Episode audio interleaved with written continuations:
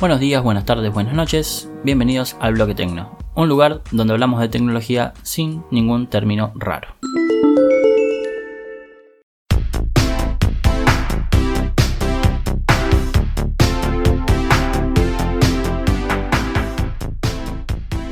Hola amigos, ¿cómo les va? Volvimos después de mucho tiempo, unas pequeñas vacaciones de cuarentena, o sea, vacaciones dentro de las vacaciones. Hola Sergio, ¿cómo estás? Hola, hola, ¿qué tal?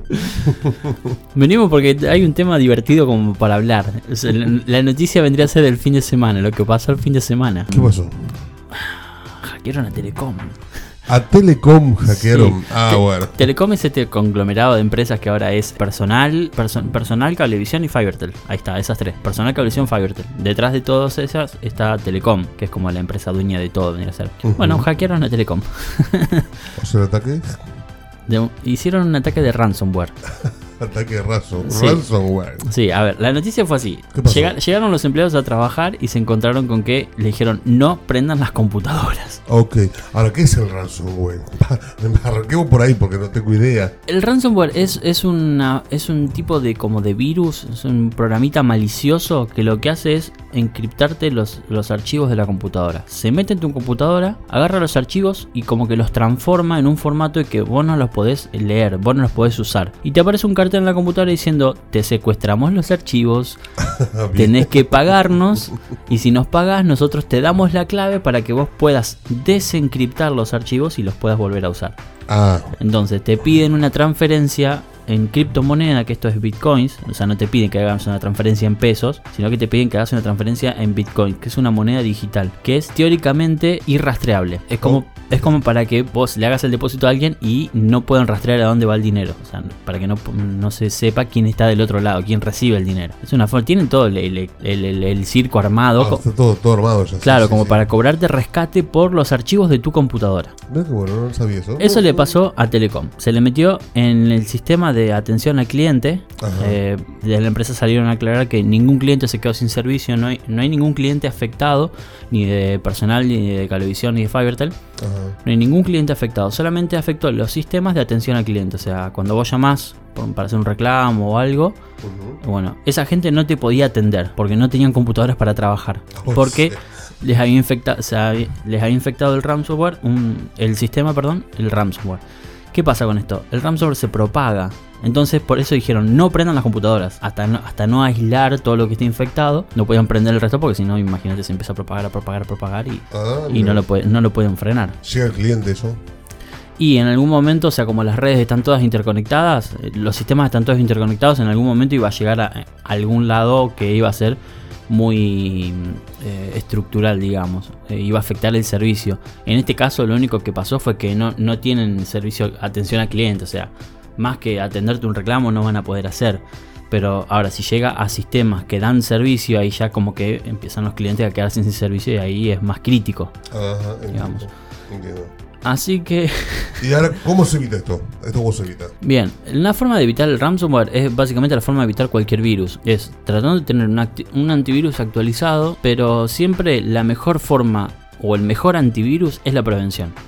O sea, pero hay que hay programas que antivirus para evitar eso. Claro que O te sea, detectan el, el virus ese. El virus entra en tu máquina como, como forma de archivo, vos lo descargas. Vos te descargas algo de internet que es un virus. Suponete, acá dicen que entró Porque es como... como hablar, digamos, a ver, estamos hablando de hackers, ¿no?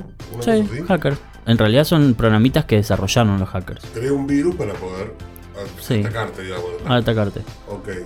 ¿Y pero qué tiene que estar constantemente? No, pero por ejemplo, para- sí, pero mm, hay que ser precavido, o sea, supuestamente en este caso la infección llegó a través de un archivo de texto. Alguien bajó, alguien de, de- de Telecom bajó un archivo de texto, lo ejecutó y no era un archivo de texto, era un virus. A ver, padre, si vos te bajás un archivo de texto que tiene una extensión .exe, date cuenta que es un archivo ejecutable, no es un archivo de texto. O sea, media pila, ¿entendés? Eso por un lado. Segundo, depende de dónde haya bajado el archivo también. Puede haber bajado el archivo de un, de un sitio que no debía. O un pendrive infectado. Para todo eso hay prevención. Hay programas que te, que te escanean los pendrive cuando los enchufas. Eh, si tenés un mínimo de, de antivirus, como por ejemplo Windows Defender, podés evitar que se, que se, se infecte la máquina.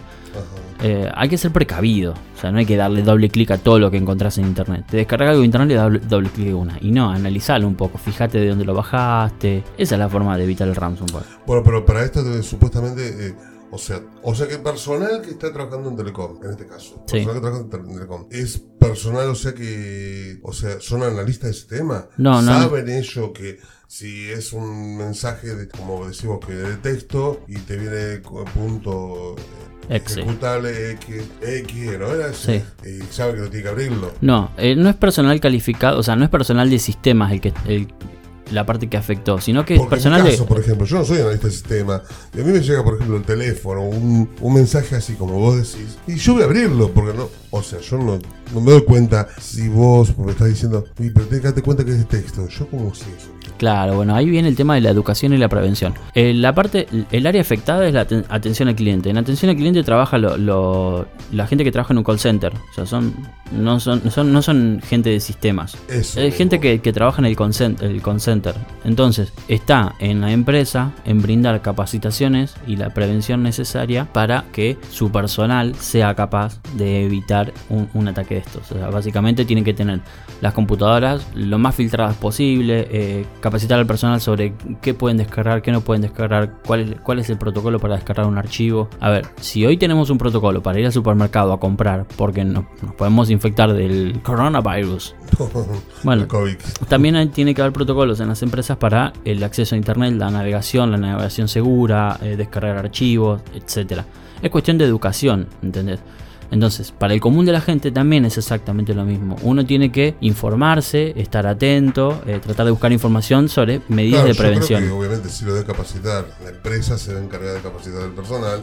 Sí, obviamente. Pero bueno, como- vos dijiste, eh, a ver, si es un mensaje de texto y no distinguís una, una extensión de XG, de, digamos, ejecutable, ¿cómo te das cuenta? Yo eso, yo por ejemplo, yo cometería el error de abrirlo. Yo cometo el error de abrirlo. Claro, pero si bueno, vos, si vos estás esperando, si vos te bajas un archivo de texto y le haces doble clic y no se te abre el Word y se te abre un- una pantalla del sistema que te dice desea darle permisos al archivo ejecutable y algo te tiene que hacer ruido. Sí, obviamente que sí, a lo mejor sí. tiene que pensar, eh, pará, si yo descargo un Word, tengo que ver un texto o una imagen. ¿Cómo me está pidiendo permiso para ejecutar?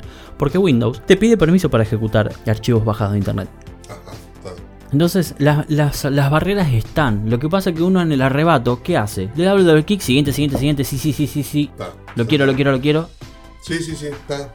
Y Claro, no te das cuenta. Entonces, un, un, un, un poquitito, un, un cachito menos arrebatado y uno previene esas cosas.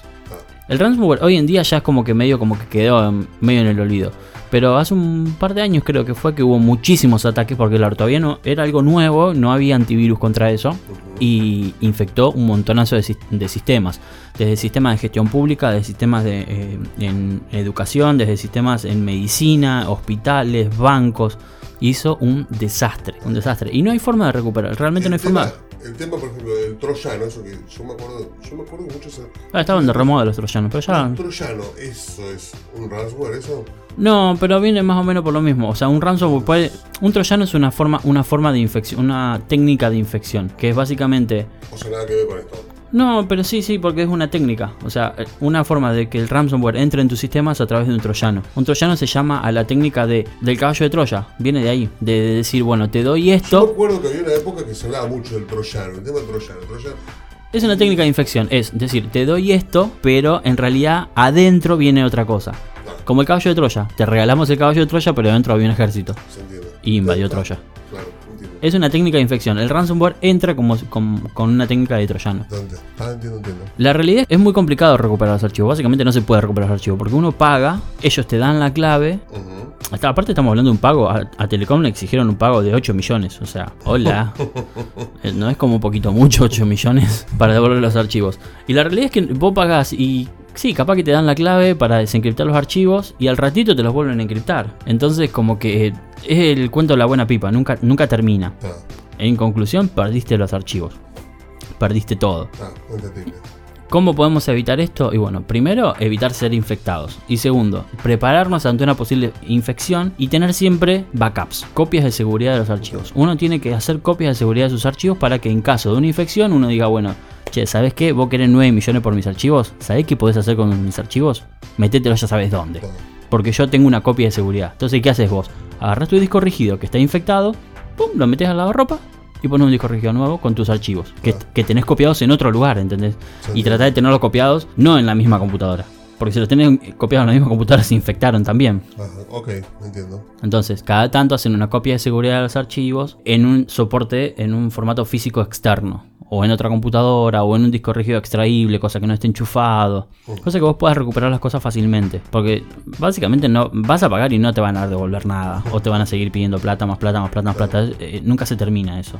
No, pero yo, bueno, yo creo que la empresa es- o sea, deben saber eso. Obviamente, si pidieron de una muy rápido de, de que no enciendan las computadoras para que no, no se extienda todo, es porque ellos ya tienen un protocolo sobre cómo actuar en estos casos y impidieron que se propague a otros sistemas. Entonces aislaron, aislaron los casos y las computadoras generalmente de atención al cliente no tienen nada. O sea, no, no, es- no son máquinas donde se guarden datos, porque no son servidores. Son máquinas simplemente para acceder a una pantallita de un sistema que te provee los datos que vos necesitas para hacer la, el- la llamada de atención al cliente. Nada más. Lo, lo máximo que tienen que hacer es reinstalar el sistema operativo, reinstalar el Windows, formatear esa máquina y listo. Porque no guardan nada en esas máquinas, porque son máquinas de empleados.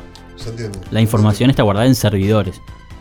Y obviamente como toda empresa grande o no, tienen políticas de copia de seguridad y todo, tienen sus protocolos. El tema es cómo entró, Claro. que no debería haber entrado. Reaccionaron bastante rápido y bien como para contener la, la infección. Esto estamos hablando de ransomware y de infección de virus y es como que el, el coronavirus.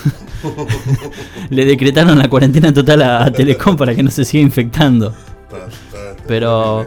La cosa, o sea, para el común, de, el, el común de la gente, o sea, que no tiene las políticas que tiene por ahí eh, Telecom, básicamente se tienen que cuidar. Póngale un barbijo a su computadora, pásenle alcohol en gel al teclado. eh, para evitar infecciones de ransomware. Porque la verdad es que si te infecta un ransomware, ya está listo, pum, perdiste. O sea, no, no, no tenés forma de Se recuperarlo. entiende, se entiende perfectamente. Eh, así que, bueno, espero que les haya servido la información, que empiecen todos a tener un poquitito más de cuidado cuando descargan archivos de internet, que, que le meten a su máquina. Y bueno, nos vemos la próxima, que espero que no pasen una cuarentena más para que nos volvamos a encontrar. No, pero hay, hay, hay temas para, para seguir hablando, así que nos volvemos a ver en unos días seguramente. Bueno. Chau, chau. Chau, chau.